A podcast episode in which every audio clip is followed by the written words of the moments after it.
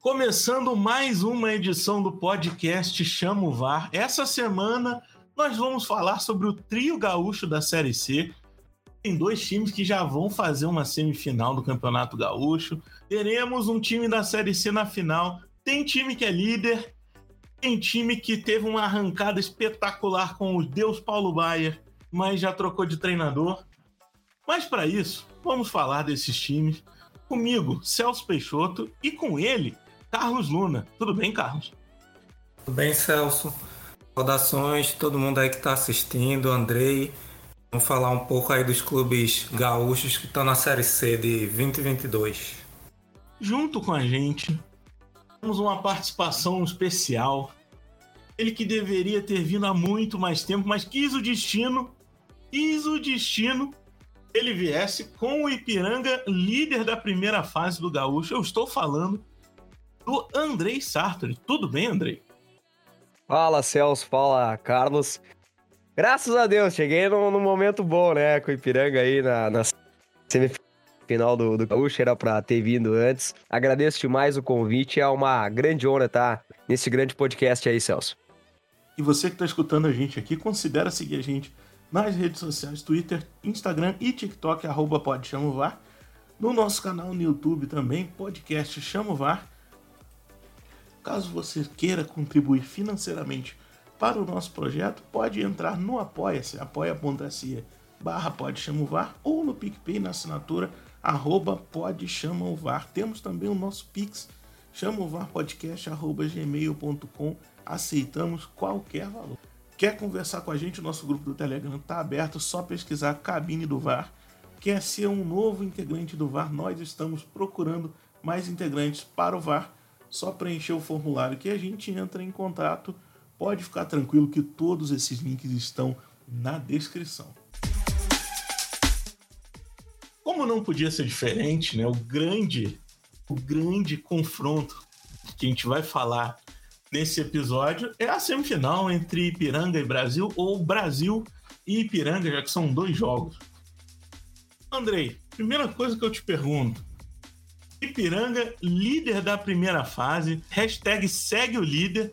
Posso dizer que o Ipiranga passou o caminhão em cima de todo mundo. Como que chegou o time nessa, nesse final de primeira fase aí, sendo o líder num campeonato que tem o Inter, tem o Grêmio, mas ninguém é maior do que o Grande Canarinho.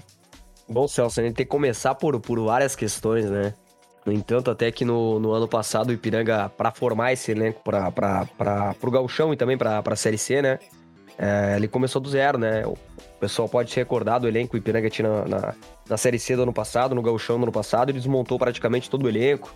Ele de futebol saiu, o treinador saiu, até o preparador físico também veio a deixar o clube e o Ipiranga começou uh, do zero. E não se esperava, né, Celso Carlos, uh, que, o, que o Ipiranga fizesse uma campanha tão boa. Esperava que fosse uma campanha boa, mas não desse, desse jeito, dessa forma, liderando o campeonato, terminando a primeira fase do, do do gauchão na liderança, contra Grêmio, contra Inter, o próprio Juventude que tá numa, numa Série A também, o Brasil de Pelotas, sabe a força que o Brasil de Pelotas tem, outros grandes times que, que tem dentro do, do campeonato gaúcho, né? A gente não, não esperava tanto assim do Ipiranga, mas vendo o Ipiranga jogar, acompanhando quase todos os jogos do, do Ipiranga, a gente viu que merece primeiro lugar da. Então, é uma campanha louvável de, de aplausos aí, tanto para a comissão técnica, para os jogadores e também aos, aos dirigentes aí do, do grandioso Ipiranga. Qual a expectativa agora para o Ipiranga daqui para frente? Você acha que já estão satisfeitos aí por ter chegado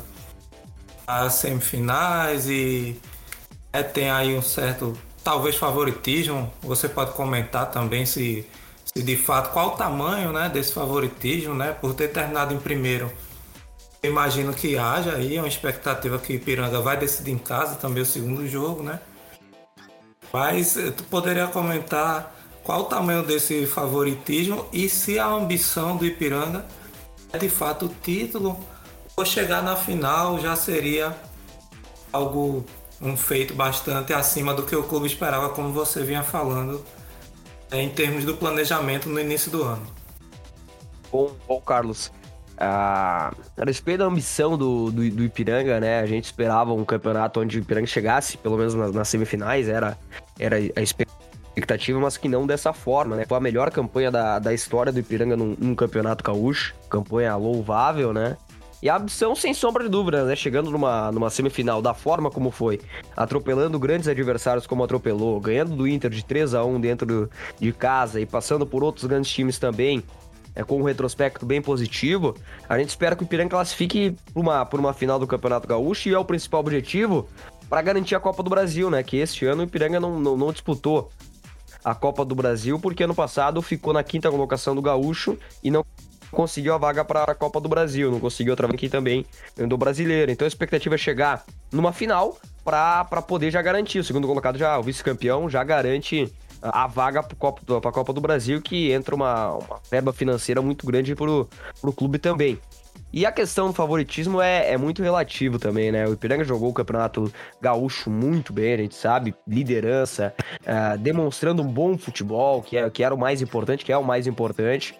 Mas a gente sabe, a gente conhece, a gente tem totalmente a visão do que é um Brasil de Pelotas, do que é o Brasil de Pelotas. É um time que tem uma, uma, uma série de torcedores fanáticos pelo, pelo clube Chavante, torcedores é a, uma das maiores do interior do estado, né, que não é que não é de Porto Alegre. Então a gente sabe. Claro, tem um favoritismo porque o Ipiranga jogou a primeira fase muito bem, terminou a liderança da competição jogando bonito, mas eu acho que quando vira a chave, começa uma, uma semifinal de Campeonato Gaúcho, uma fase mata-mata, é, é, outro campeonato. E a gente sabe como é jogar contra um Brasil de Pelotas, a gente teve o jogo lá, então a gente sabe que não é coisa tão fanática assim, né? Tu pode falar um pouco, por favor, é, como como se dão essas vagas para a Copa do Brasil no Rio Grande do Sul? Quantas são? E aí como é que são distribuídas as vagas? Sim, Carlos, a, a Copa do Brasil dá vaga na seguinte forma, né? A gente tem, a gente teria, né? Esse ano a gente não tem, a gente tem o Inter e o Juventude na Série A. E o Grêmio agora na, nem pode, ocasionar isso. Uh, ano passado a gente tinha que ter pelo menos dois times, uh, dois times gaúchos na, na fase principal, na, na fase de Libertadores, que garantia já vaga nas oitavas da, da Copa do Brasil para abrir mais vagas no, no gauchão, né? Que a gente terminou, terminou ano passado assim, o, o Grêmio campeão, o Inter, o Juventude e o Caxias, né? Os quatro times assim, nem o Caxias, que foi o quarto colocado, não pegou a vaga. Porque como o Inter, o Grêmio e o Juventude ficaram na parte de baixo da tabela, não conseguiram uma classificação direta para a Copa do Brasil, eles tiveram que, que entrar também ocupar essa vaga da, do gauchão? Então se dá duas vagas do Campeonato Gaúcho, o campeão e o, o e o vice-campeão.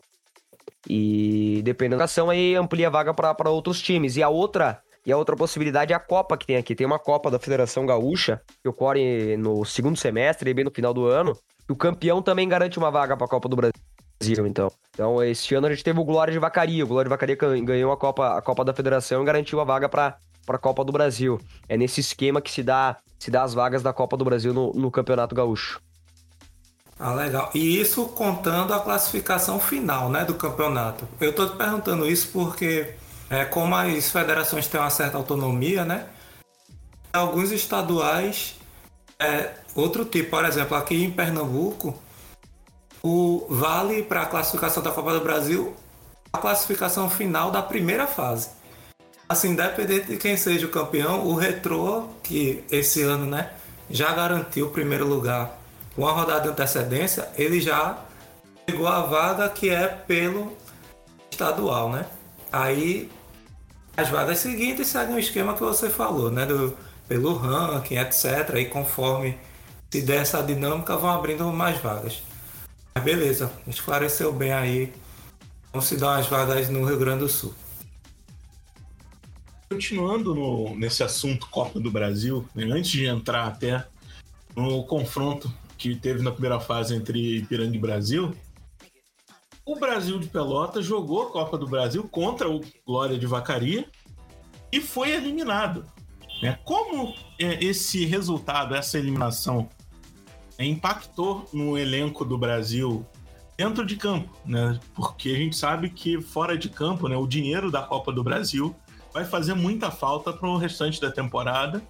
Um time como o Brasil jogando a Série C, tendo esse dinheiro a mais de, de classificação no Copa do Brasil, faz muita diferença, mas não pode mais contar com as outras fases, né?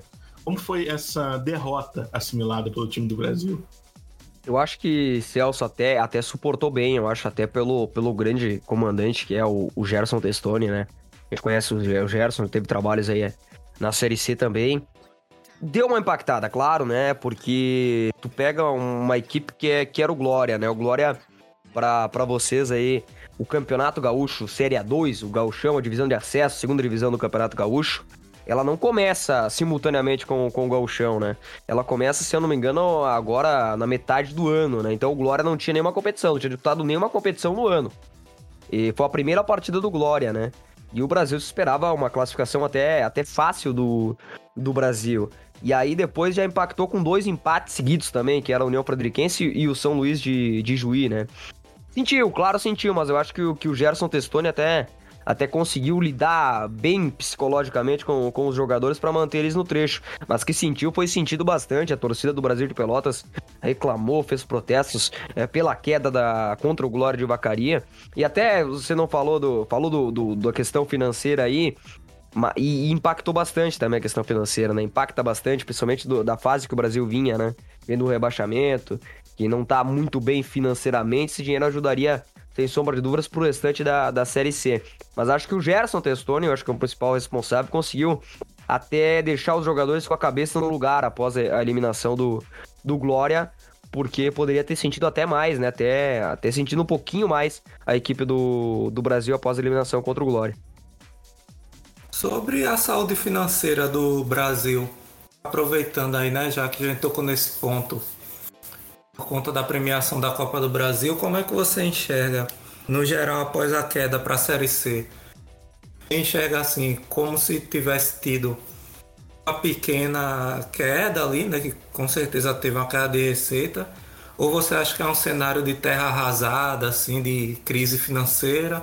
Como é que você avalia o, a situação financeira deles? É, até não, não tem informação certa, né? A gente acompanha mais de longe o Brasil de Pelotas.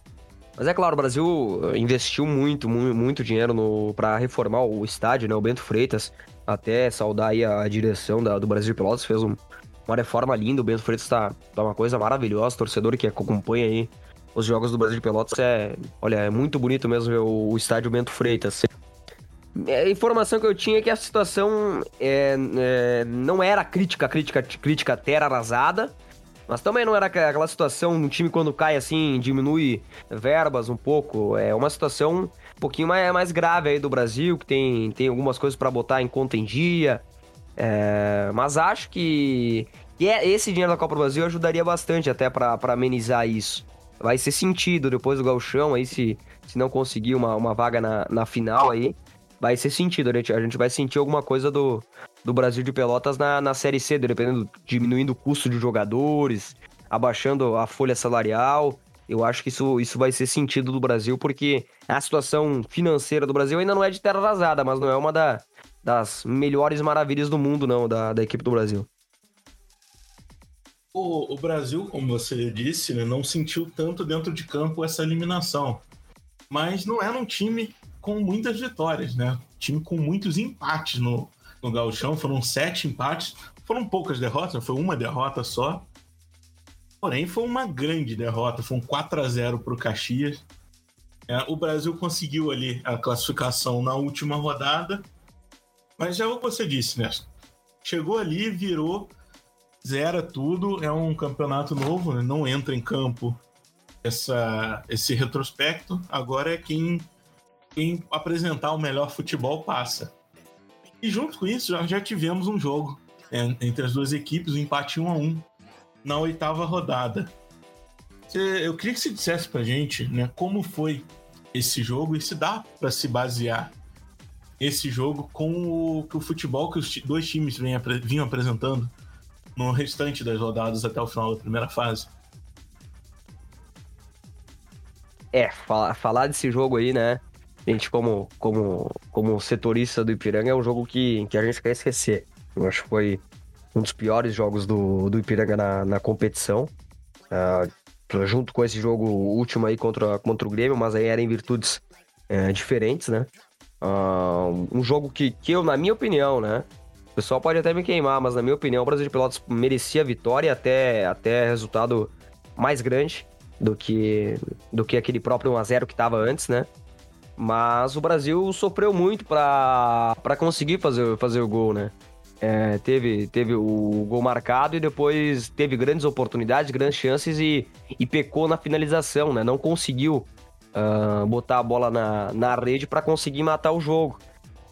E aí o Ipiranga até uma modificação até diferente, o Almeida, que é, que é agora o centroavante titular, mas naquela época não era titular, entrou na partida e foi um gol muito esquisito. A bola sobrou pro Gedilson no lado direito, ele levantou para a área e o Hugo deu um peixinho, quase no bateu com o queixo no gramado e conseguiu fazer o gol do empate, né? Foi um jogo muito difícil. Pro Ipiranga, principalmente foi um jogo muito difícil, né? O Ipiranga encontrou várias dificuldades. O Brasil de Pelotas jogando a vida, era um, era um jogo da vida, dá pra se dizer, do, do Brasil de Pelotas porque ele vinha de, de três empates seguidos e aquela derrota já contra o Caxias de, de 4 a 0 né? E desses três empates, dois eram dentro do, do Bento Freitas, contra, contra equipes até não, não tão fortes assim, né? Então, é, era uma motivação. O Brasil de Pelotas sabia que precisava daquela vitória para conseguir é, sonhar mais alto e quem sabe classificar. No final das contas, classificou da mesma forma.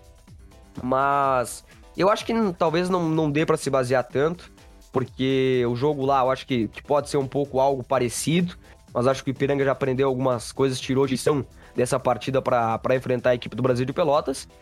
E o Ipiranga também vai, vai ter o fato casa, né? O Ipiranga é, dentro de casa não, não sabe o que é perder. De todos os jogos que foram feitos dentro do, do Colosso da Lagoa, o Ipiranga saiu é, com a vitória em todos, né? Então, eu acho que tem esse fato que pesa positivamente para o lado do, do Ipiranga tem que aprender com os erros que, que teve lá, lá no Bento Freitas, lá, lá em Pelotas, uh, corrigir, mas acho que o determinante, espero pelo menos que o determinante seja o fator casa do, do Colosso da Lagoa, que os jogadores sabem sabem jogar como ninguém, aproveitando do campo, aproveitando uh, da, da, sua, da sua boa fase dentro do, dos domínios em casa, Celso. O que tu acha do, do Ipiranga, assim, a bola, você acha que tem algum setor do time que se destacou, seja o ataque, seja a defesa? Você destacaria entrosamento? Qual fator você acha que foi preponderante aí para esse sucesso é, visando o time dentro de campo? Assim? Eu, eu vou, vou falar primeiro que é o time inteiro, né? Um time que não dá para entender com um pouco menos, um pouco mais de 30 dias de, de treinamento, de pré-temporada. O Ipiranga iniciou no começo de, de dezembro, se não me engano, os treinamentos. E já no começo de, de janeiro iniciou o, o Campeonato Gaúcho. E foi um entrosamento, muitos jogadores nunca tinham jogado juntos. Jogadores de diversas regiões, pessoal do norte, do nordeste, do centro-oeste. Uh, poucos jogadores até que atuaram no próprio Rio Grande do Sul, que, que são gaúchos e um entrosamento incrível. E a gente vê as peças formadas, né? Eu já vou citar o diferencial do Ipiranga, mas as peças que formam esse time. O Edson, que é um goleiro campeão, você conhece bem, campeão com o Ituano no passado na Série C, mas era reserva. Era o goleiro reserva do, se não me engano, o Pegorari, né? Que era o goleiro titular da equipe do, do Ituano. E é um fator preponderante na equipe do Ipiranga, porque ele sabe sair jogando com os pés. E aí já alivia. É outra característica do David que a gente tinha no ano passado, que não sabia sair jogando com os pés. Ele sabe trabalhar a bola. Aí vem com o Bruno Bispo, que é um zagueiro também com uma qualidade técnica muito alta. Até vi o pessoal fazendo uma análise dele no jogo contra o Grêmio no último sábado, uma análise incrível de como ele, ele arma as jogadas, né? O Gedeilson e o próprio Diego Porfírio também, jogadores que apoiam muito, que conseguem lidar bem com a, com a bola nos pés. Os nossos, nossos alas aí, Matheus Santos e o Eric Farias, que também sabem muito uh, com a bola no pé, sabem infiltração, gostam de chutar de longe, jogadores rápidos, que têm o drible, que têm individualidade, têm qualidade. Uh, o ataque aí, propriamente dito pelo Hugo Almeida, que é aquele centroavante raiz, aquele centroavante que, que faz a parede, que sai trabalhando. Ou o Rodrigo Carioca, que é um centroavante mais móvel, que aí inverte com, com o Eric Farias. Mas não tem como não citar que o diferencial do Ipiranga se tem no meio, né? O meio de campo, eu acho que o Ipiranga é preponderante para essa, essa situação incrível do Ipiranga é, principalmente passada por dois nomes, né? O Lohan, que é um, um volante que, que ninguém quase conhecia, ele estava há sete meses parados, para vocês terem noção. Ele não jogava futebol há sete meses, teve uma lesão e depois acabou não, não ingressando de volta no futebol. Teria uma proposta que, que viria do futebol asiático, não veio. E ele acabou esperando sete meses aí até o Ipiranga entrar em contato. A Luan que tava. O último clube foi até no Monte Azul de São Paulo. Ninguém conhecia o Luan, que é um volante que ele precisa ser quebrador quando ele precisa, mas é um jogador baixinho que sabe sair jogando bola, sabe armar as jogadas, sabe ter uma leitura de jogo completamente diferente. E o Lucas Falcão, que vocês também conhecem, que estava na, na Tom Bense, né? Um jogador extremamente técnico, extremamente qualidade que ele tem de sair jogando com o pé. Ele joga de 8 aqui no Ipiranga, mas tranquilamente poderia jogar de 10, porque é um meia muito habilidoso, que pisa na área, tem um chute muito forte com a esquerda. Uh, fez grandes gols aí já, já no campeonato e até na pré-temporada. É um jogador muito bom. Eu acho que isso passa muito tanto pelo Lamp e tanto pelo, pelo Falcão, né? A gente tem também o Luiz Felipe, que é o camisa número 10. A torcida até critica um pouquinho mais o, o Luiz Felipe, mas é um jogador também que, que gosta de procurar o jogo, gosta de deixar brechas, fazer aqueles toques individuais para armar a jogada. Eu acho que o, que o principal diferencial do, do, Ipiranga é o meio de campo. Mas aí a equipe joga pro meio de campo, né? A gente tem o Edson que começa a formar jogada, o, o Bispo também ajuda a formar jogada, os laterais que, que gostam de centralizar, sair jogando com o meio, e aí valoriza muito mais o meio de campo, sendo que os dois, os dois meio-campistas do Ipiranga são dois meio-campistas, uma qualidade sensacional, né? O Falcão aí passou por, por grandes clubes, até no Havaí, e o Lohan era categoria de base, se eu não me engano, disputou até um, mundial, mundial com a equipe do, do Atlético Mineiro de base. Então são dois jogadores de, de qualidade excelente que e, eu acho que é o ponto Piranga seu meio de campo. Falando ainda do, do elenco, eu queria perguntar sobre o Eric. Ele chegou ano passado, não teve tanto destaque, mas esse ano ele ganhou um certo destaque, fez os dois gols no, na vitória contra o Inter, é, caiu nas graças aí da torcida. O que, que aconteceu pro, pro Eric ter mais destaque esse ano? Você acha que é por causa desse meio-campo que trabalha mais a bola? Você é pelo, pela zaga que consegue sair mais? Ou é o conjunto inteiro desse ano que encaixou melhor no estilo do Eric que no ano passado? É, o Eric é um, um, fato curioso, não só o Eric, também como até o Diego Porfírio, que é o lateral esquerdo, né? No passado ele era reserva do, do Jonathan, mas aí tinha até é um fator que o Jonathan também jogava muita bola, né? O Jonathan é um lateral esquerdo que, meu Deus do céu, é um, um cara sensacional. Mas o Eric, cara, ano passado ele chegou, né? Já, se eu não me engano, no finalzinho do galchão. Uh, e, e, não recebeu muitas oportunidades, eu acho. O Júnior Rocha até queimava. Eu, eu não gosto de, de tecer críticas, mas tenho que tecer pro, pro Júnior Rocha, que queimou muitos jogadores que estavam no elenco do Ipiranga no ano passado. Ele tinha jogadores dos 11 que ele, que ele queria e o, e o resto aí era, era mais difícil de arranjar vaga. Teve, eu me lembro, não me, não me lembro a partida, qual time que foi, mas sei que foi dentro do Colosso da Lagoa. E ele chegou a botar o Eric Farias de, de lateral direito, né? É uma coisa que, que não dava para se entender, né? E recebeu poucas oportunidades. Quando entrava, ele entrava segundo tempo, tinha outros nomes na frente dele. E eu acho que o fator preponderante também por, por é a chegada do no futebol, que era o Farney, que já tinha trabalhado com ele. Ele, o Luizinho também conhecia o estilo de jogo do, do, do Eric Farias e o time encaixou mesmo, né? Eles, eles entenderam a metodologia do jeito que o Eric também joga, que é um jogador que joga pela ponta, mas que gosta de entrar pro meio também, buscar o jogo, ficar às vezes até de um, de um centroavante. Um jogador bem móvel e inteligente, né?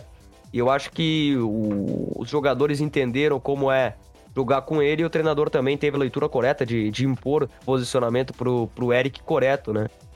Eu acho que o ano passado faltou principalmente uma visão mais ampla pro Eric e mais oportunidades de de repente entrar numa partida 45 minutos iniciais ou 90, 90 minutos totais, né? É, eu acho que, que faltou muita oportunidade, dá pra se dizer, pro, pro ano passado, né? Esse Brasil de Pelotas, quais são as, as qualidades com que virtudes ele vai tentar surpreender o Ipiranga aí nessa semifinal? Bom, eu acho que o, Brasil de Pelotas ele tem, tem um time muito forte, né? Mas uh, o principal, eu acho que, que é do time do Brasil de Pelotas, assim, falando em virtudes do time, depois eu vou citar até alguns jogadores que, que estão no Brasil de Pelotas que são bons jogadores. Mas é a gara, é a vontade, é o estilo de. próprio do Brasil de Pelotas, né? A gente conhece como é o Chavante, que é aquele estilo peleador que não, não desiste nunca, é um time aguerrido, forte. A gente teve até no último jogo aí, no, no sábado, né, que teve, acho que foi a última rodada isso, uh, que o Brasil de Pelotas classificou, o volante que é o Cal, né, que é o, o capitão de, deles aí, ele tava no meio da torcida acompanhando o jogo, torcendo junto com, com os torcedores, né? Então, eu tenho essa visão aí que é um time que tem vontade, que tem raça, que se entrega o máximo possível. E tem grandes jogadores, cara. A gente tem aí o Henrique Ávila, que até passou pelo Ipiranga, um lateral esquerdo de excelente porte, excelente jogador, apoia muito bem, uma qualidade técnica muito boa. Eu vi até num, num, dos jogos ali que o Gabriel Araújo jogou contra o Ipiranga, o Gabriel Araújo jogou de lateral esquerdo e o Ávila jogou adiantado porque é uma qualidade técnica muito boa. Aí tu pega no meio de campo ali tem o Cal, que é um ótimo jogador, o Juliano, jogador experiente também, que, que sabe sair jogando com a bola, o Marlon, que também é outro jogador bem experiente, é um camisa 10 muito, muito importante. O Paulo Vitor, que é um jogador jovem, jovem mesmo, 20 anos, se eu não me engano, tem o, o Paulo Vitor. É um jogador que, que, tem um ímpeto forte, que gosta de fazer gol, um centroavante bom. E eu acho que um dos principais destaques, que, que na minha opinião é o Luizinho. Eu fiz dois jogos do Brasil de Pelotas nesse gauchão, contra o Ipiranga e contra a equipe do Grêmio. E o Luizinho, para mim, é um dos diferenciais. É um jogador rápido de, de ala, velocidade, gosta de ir por um contra um, gosta do confronto, tem um chute forte. Eu acho que é um dos principais nomes. Mas e ainda tem outro ponto que eu gosto de frisar, que eu acho que é o comando técnico do Brasil de Pelotas. Eu acho que o Gerson Testoni, para mim, é um dos grandes treinadores que se tem na, uh, no Campeonato Gaúcho, vai se ter na Série C. A gente viu o trabalho que ele fez aquele ano com o Brusque, sobre o Brusque, o Gerson Testoni. Ano passado chegou no Brasil de Pelotas já numa situação delicada, que era irreversível uh, evitar a queda do, do, Brasil de Pelotas. Mas acho que o, tanto o Gerson como até o Luizinho Vieira são treinadores excelentes, cara. Uma visão de jogo que eles têm o pensamento que eles têm é, é sensacional. Andrei, já saiu né, detalhada a tabela da semifinal, quando vão ser os jogos e onde vão ser cada um dos jogos? É, Celso, até, até a questão do, do, dos jogos, né? Ser aí o estádio, me parece que por enquanto vai ser no Beto Freitas, né? O, o Brasil de Pelotas sofreu até uma, uma punição aí por causa de injúria racial de um torcedor com, com o goleiro do, da equipe do Grêmio, mas conseguiu efeito suspensivo e agora até não ser julgado novamente, uh, não, não tem decisão. Então acho que, que vai ser no Bento Freitas. O jogo de ida saiu já a, decisão, o horário. Vai ser no domingo, às 20 horas e 30 minutos, lá, lá em Pelotas. Eu acho que é um, um horário excelente para o torcedor que acompanha lá, lá o Bento Freitas, que é torcedor do Chavante. Eu acho que o Bento Freitas vai, vai estar lotado lá, né? Acredito que, que esteja lotado por, por conhecer como é o torcedor do Chavante, pelo horário também, uma 8, 8 e meia de um, de um domingo para o torcedor acompanhar. E a questão do jogo de volta ainda não, não saiu o horário em si que, que vai ser o, o jogo, né? Tem uma pendência muito grande. Aí o jogo deve ocorrer na, na quarta-feira, porque por causa de datas, para já ocorrer a, a final do Campeonato Gaúcho no sábado e no outro sábado ser a grande final mesmo, a, o duelo decisivo. E pode ser na quarta-feira. A princípio, o jogo, o Grenal, né, que, que vai ocorrer no sábado às 16h30, seria também na quarta-feira às 16h30. Mas aí é um questionamento da direção do tricolor também por causa de questão de, de torcedor no estádio. Eles estão querendo uh, talvez botar o jogo de noite. Aí, quem sabe, pode ocorrer que o jogo do, do Ipiranga contra o Brasil aqui em, em Erechim, no Colosso, ocorra às quatro e meia. Então, seria um horário até prejudicial pra gente. O horário pro torcedor do, do Ipiranga não, não se fazer muito, muito presente no estádio. Né? A gente sofre, a gente sabe que o torcedor aqui, aqui de Erechim não acompanha tanto o Ipiranga em questão de ir no estádio, de ir no Colosso da Lagoa, mas eu já vi grandes mobilizações, a gente está chegando a quase 2 mil sócios uh, no Ipiranga, e me parece que se o jogo fosse ocorrer na quarta-feira mesmo à noite, ou até se, se conseguir um recurso, se conseguir jogar num sábado, eu acho que a gente teria um grande público, por se tratar de um grande estádio, que é o Colosso da Lagoa, eu acho que o torcedor viria apoiar, mas aí numa quarta-feira à tarde eu acho que, que pesaria muito isso, né? E até propriamente dito pelos torcedores do Chavante, que que já vi muitos querendo, querendo vir para Erechim também acompanhar o jogo de, da volta.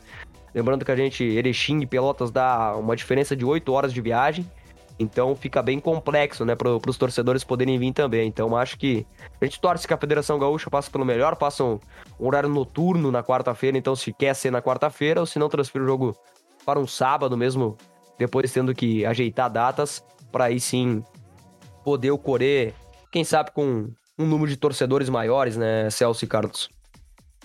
E com relação à presença de público no Campeonato Gaúcho, tem alguma restrição por causa da Covid? Assim, tem que apresentar teste, tem que apresentar exame? Ou só o comprovante de vacina, como é que tá sendo? É, em questão de restrição, assim, de público limitado, não, né? É, tá aberto. E tem a questão de tu usar máscara, né, dentro do, do estádio e apresentar a carteirinha de vacinação, né? Até agora aqui no, em Erechim, o prefeito já decretou que não precisa mais usar uso de máscara uh, em, lo, em, locais abertos, públicos, mas aí cabe a determinação do Estado também, né? Liberar nos estádios em questão, né? Mas aí é preciso o uso de máscara e, e apresentar a carteirinha de vacinação para ingressar no, no, no estádio. Beleza, mas exame não precisa, né? Não, exame não. Só se tu não tem a... aí se tu não tiver a vacinação, aí sim, daí tu vai ter que apresentar, né? Ó, o exame PCR negativo, né? Agora sobre o, o outro time da Série C que disputa o Galchão e brigou também até a última rodada para passar de fase, mas era o time que estava ali ameaçado pelo rebaixamento no, no início. Contratou o Paulo Baier, Paulo Baier chegou, conseguiu três vitórias, um empate, uma derrota, deu esperança para o torcedor e foi demitido. Ô André, a gente já conversou, né? O, o, o São José já até anunciou um treinador novo, mas como que aconteceu esse fenômeno Paulo Baier nessa passagem pelo Zeca? Cara, eu acho que foi um grande acerto, né, do, do São José trazer o Paulo Baier aqui pra gente da imprensa. Ele ficaria até o final do gauchão. Uns falam algumas questões particulares aí, que ele é empresário também e tem, e tem seus comércios aí para cuidar e não queria pegar um time no, no segundo semestre. Outros disseram que o São José queria ele só até o final do gauchão para evitar a queda para a divisão de acesso. E também tinha explorado até um valor financeiro, uma compensação financeira pro, São, pro, pro Paulo Baier para se ele evitasse, propriamente dito, o, o rebaixamento galchão. E chegou, cara, numa situação muito delicada do São José. Uh, o São José não estava muito, muito bem, estava muito mal no campeonato, estava numa fase delicadíssima né, no, no sequência ruim do, do São José, perdendo em casa até para a equipe do, do Aimoré, né? Que a gente sabe a força que o São José tem dentro do, do estádio Francisco Noveleto, acabou perdendo também para o Brasil de Pelotas. E, e aí trouxe o, o Ipiranga e aí sim trouxe o, o Paulo Baier, né? Depois que, que jogou contra, contra o Ipiranga dentro do, do Francisco trouxe o Paulo Baier. No outro jogo perdeu pro, pro Juventude. Depois conseguiu a sua recuperação. Aí começou, conseguiu vitória contra o Inter, uma vitória incrível. Paulo Baier, dentro de uma aula de futebol dentro do, do Francisco Noveleto, bateu o Internacional, depois ganhou do São Luís fora de casa, conseguiu um empate heróico também contra o União Frederiquense. E até na última rodada venceu o venceu muito rápido do Paulo Baier, porque a gente sabe, a gente conhece, a gente sabe a passagem que ele teve até pela Série C, que foi muito boa, o Paulo Baier, a gente sabe o grande treinador que ele é, e para essas situações ele é melhor ainda, né? É, ele pegou o Criciúma também numa fase não muito boa no ano passado, onde o Criciúma já tinha sido rebaçado para a segunda divisão do, do, Catarinense, e conseguiu dar, dar a volta por cima, e ele fez a mesma coisa que o São José, né? É um grande trabalho do, do propriamente do Paulo Baier, mas também eu quero frisar os grandes jogadores que a equipe do, do São José tem. O elenco do, do, São José é um elenco bom, né? Faltava um comando técnico. O Pingo, não sei o, o, que houve. O elenco não comprou a ideia do Pingo. E, e o conversar com os jogadores, que é um, são jogadores, olha, grandes nomes que tem aí né, na equipe do São José. E conseguir tal o rebaixamento. Até chegou nessa última rodada, até lutando contra o rebaixamento. Tinha pouquíssima chance de ser rebaixado e até acabou vencendo a sua partida e por muito pouco, né? Se não fosse o caso do, do, do Brasil de, de Pelotas ter vencido aí, poderia ter, ter ingressado na, nas semifinais do Campeonato Gaúcho, né? E agora com o novo comando técnico, o que é que tu acha assim? Qual a perspectiva do São José, né? Vai ter um tempo agora de preparação até a Série C. Mas tu acredita que o objetivo nessa edição do Campeonato Nacional vai ser conseguir o acesso, é lutar pelo acesso ali, ou o objetivo é se manter na Série C, é uma campanha de manutenção mesmo e tal. É, qual é a tua perspectiva? Começando aí em pontos, né? Eu acho. Começando pela perspectiva, acho que sempre o São José entra na competição tentando lutar pelo acesso. Até pelo, pelo que a gente conhece com os dirigentes que estão lá no São José, tem alguns amigos lá. E ele sempre, o pensamento do, do, da, do pessoal da diretoria, dos dirigentes, é, é subir para a Série B. É um time que tem uma estrutura muito gigante, gente. É, é, o Francisco Noveleto lá, muitos falam da grama sintética, também não gosto da grama sintética deles, mas eles abordam todas as categorias de base, todas as categorias de base no Francisco Noveleto todo dia, que é a, o gramado sintético lá no, no, no Francisco Noveleto, por causa, por causa dessa questão aí. E eles têm uma estrutura muito uma categoria de base muito forte, outros projetos fora. E eles entram sempre para, quem sabe, disputar, conseguir um acesso para a próxima, próxima fase e lutar para a Série B, né? E falando já de, desse novo comandante, que é o Paulo Henrique Marques, ele estava no São Luís, é, e ele passou pelo Ipiranga, não sei se vocês vão chegar a lembrar, mas ele passou em 2020, tá? Ele passou em 2020 no, no Ipiranga, ele começou aí o Campeonato Gaúcho muito bem, o Ipiranga quase foi para para semifinal do Campeonato Gaúcho lá. Aí, aí depois começou a Série C, era um elenco muito forte que o Ipiranga tinha, tá? Eu acho que foi um dos melhores elencos que, que o Ipiranga já teve. Eu acho que até melhor que esse elenco que tá hoje, em questão de qualidade técnica. Você elenco comissão técnica unida, uh, então com qualidade também muito boa dos jogadores, mas aquele elenco do, do Ipiranga era muito forte também tinha qualidade mais Mossoró, Caprini, Reinaldo, uh, Zé Mário, tinha grandes jogadores na equipe do Ipiranga, Jean Silva, Neto Pessoa, não dá nem pra falar porque era muitos jogadores bons. E ele chegou no final da, da, da primeira fase da Série C numa decadência forte. O Ipiranga foi muito bem no, no começo da Série C e nos quatro últimos jogos que ele teve no comando técnico ele foi decaindo, né?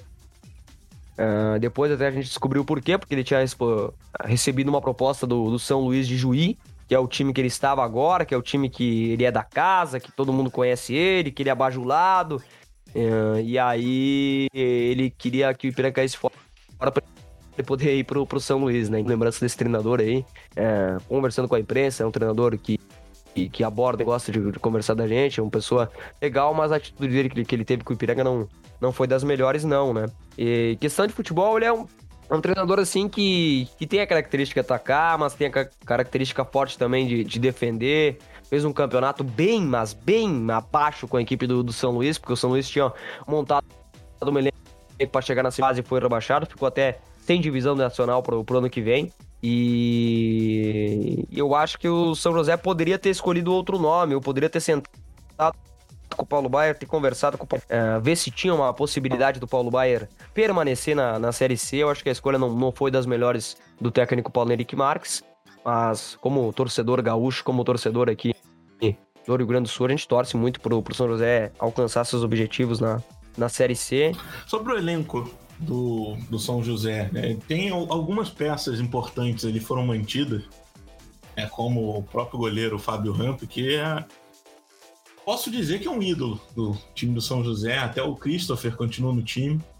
É, vemos peças novas né, se destacando nesse elenco do São José que podem dar trabalho nessa Série C? É, eu falo muito do elenco do, do, do São José porque eu acho um elenco muito forte. Frisou aí o Fábio. Fábio, ah, ele, ele surgiu no Ipiranga, depois ele foi pro São José, é ídolo lá, é um excelente goleiro. A gente tem aí também no, no, sistema defensivo aí o Samuel, que é um lateral direito, que também atua mais avançado, também muito bom de bola. O Marcelo, também bom jogador. A zaga com o experiente Pablo, Bruno Jesus, o Alex Murici também. É um time qualificado, cara, que é um ótimo jogador. Thiago Pedra, aquele volante quebrador. O Padu também, um nome muito forte. O Christopher, que tu citou, que é um, um cara que tem uma qualidade imensa. O Silas. E o ataque também, que é um ataque muito forte. O Everton Bala o Mazoca, que é um centroavante, o Cristiano e o Kevin Quejada, que passou pelo Grêmio, disputou a copinha e agora José. Eu acho um elenco muito bom, eu acho que vai vir reforços, isso pode me cobrar, mas acho que vai vir alguns nomes fortes até para o São José essa disputa da Série C, porque a gente sabe que o São José é uma equipe financeiramente muito bem, né? É administrada, tem um comando muito bom é, financeiramente. A gente espera que, que vai vir grandes nomes ainda para o São José. Eu acho o elenco muito bom, né? Resta o comandante poder suprir a necessidade do seu elenco, porque eu acho que, que o elenco é muito qualificado. Nomes para a gente ficar de olho: Christopher novamente, que é um nome excelente. O Padu, bom jogador. Kevin Quejado, atacante, bom de bola. Samuel, que também disputou no passado, é um bom.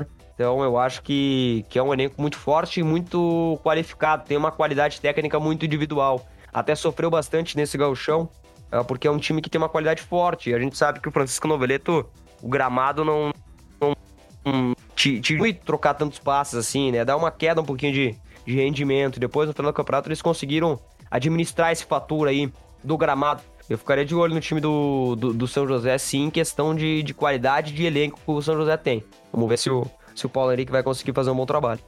É, Andrei, o Ipiranga e o Brasil estão né, se destacando no Campeonato Gaúcho, que é um campeonato estadual disputado, né, um dos mais fortes aí do Brasil. Eles têm o desafio de jogar contra o Grêmio, contra o Inter, contra o Juventude, são times de primeira divisão. E eu imagino que isso faz com que alguns jogadores dos dois times estejam sendo, é, de repente, ventilados né, pelos outros para serem contratados, saírem do, do time.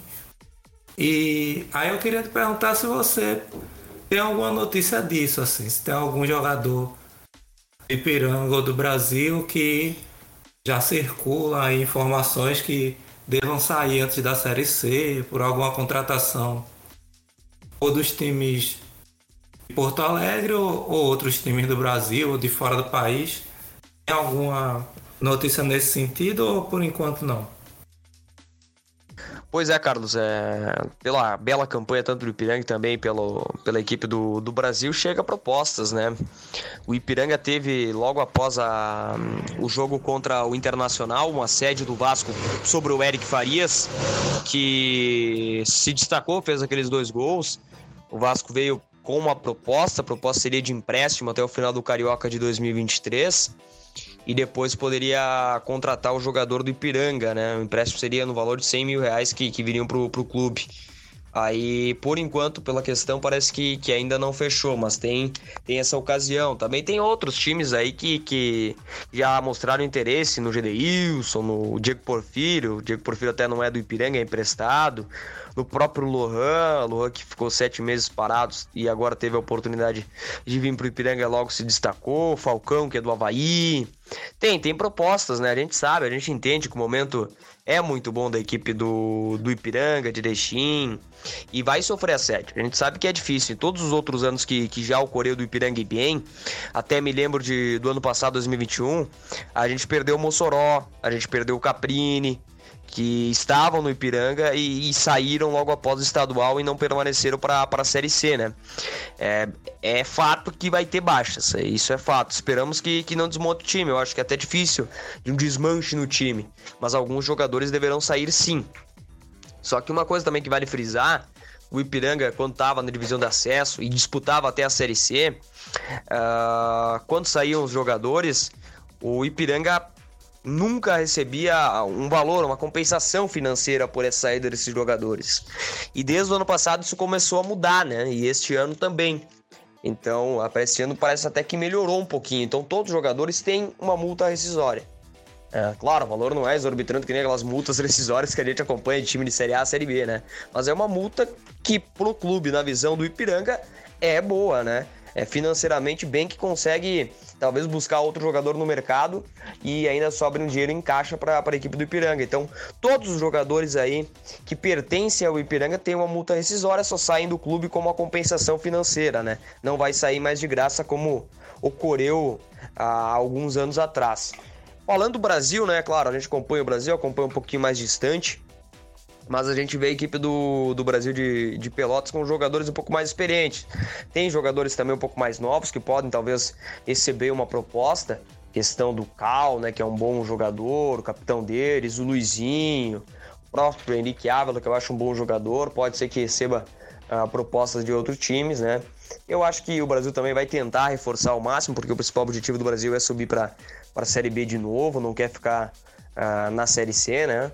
E ainda mais da forma como foi o Brasil. O Brasil reestruturou todo o seu estádio, todo o Bento Freitas, e aí, quando ia ter o estádio completamente pronto, caiu para a Série C. Então, o principal objetivo é para vir para a Série B. E eu acho agora, é claro, os dois times adotam aquele, aquele critério né, de não divulgar é, negociações ainda para reforços para a Série C, mas eles estão correndo atrás, estão vendo os pontos de, defici de deficiência que o time tem para poder aí sim contratar. O Farney aí, que é o dirigente gerente de futebol do, do Ipiranga, ele tá sempre na lida ali, tem vários, vários jogadores no seu radar, tá sempre em contato, então a gente sabe que é, eles estão de olho. Se caso necessite, caso precisem algum jogador aí na, na visão deles, eles vão correr atrás sem sombra de dúvidas. Andrei, agora aquele momento que a gente queima o convidado, ou deixa o convidado se queimar, ou então dá uma oportunidade para ele brilhar com suas previsões. O que você viu no campeonato estadual até agora, mesmo sabendo que estadual não é tanta base assim, serve basicamente para iludir torcedor e derrubar treinador?